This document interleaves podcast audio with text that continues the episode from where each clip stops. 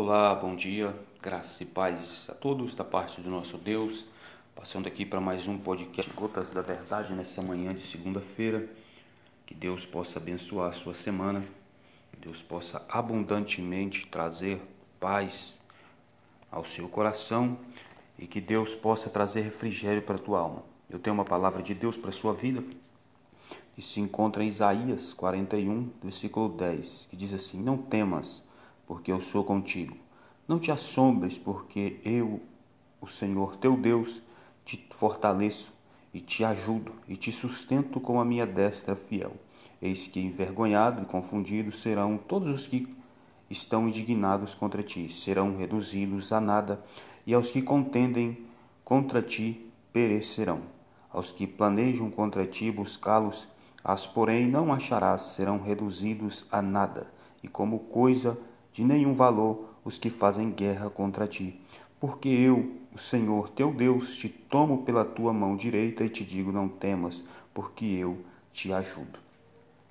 Que passagem esplendorosa, quando Deus ele nos faz essa promessa que os que guerreiam contra nós serão transformados em nada, e como coisa que não é nada, né? Os nossos inimigos vão nos buscar e não vão nos achar. Eu quero que nessa manhã você reflita muito sobre as suas guerras existenciais, sobre os seus gritos de socorro. Em silêncio você clama e parece que nada acontece. Creia somente no Senhor, entregue o seu caminho a Deus, confia nele, porque ele te toma pela tua mão direita ele te guarda com sua destra fiel. A própria Bíblia nos relata que pode passar céus e terras, mas a palavra do Senhor não passará. Temos uma total confiança e segurabilidade na palavra narrada nesse livro.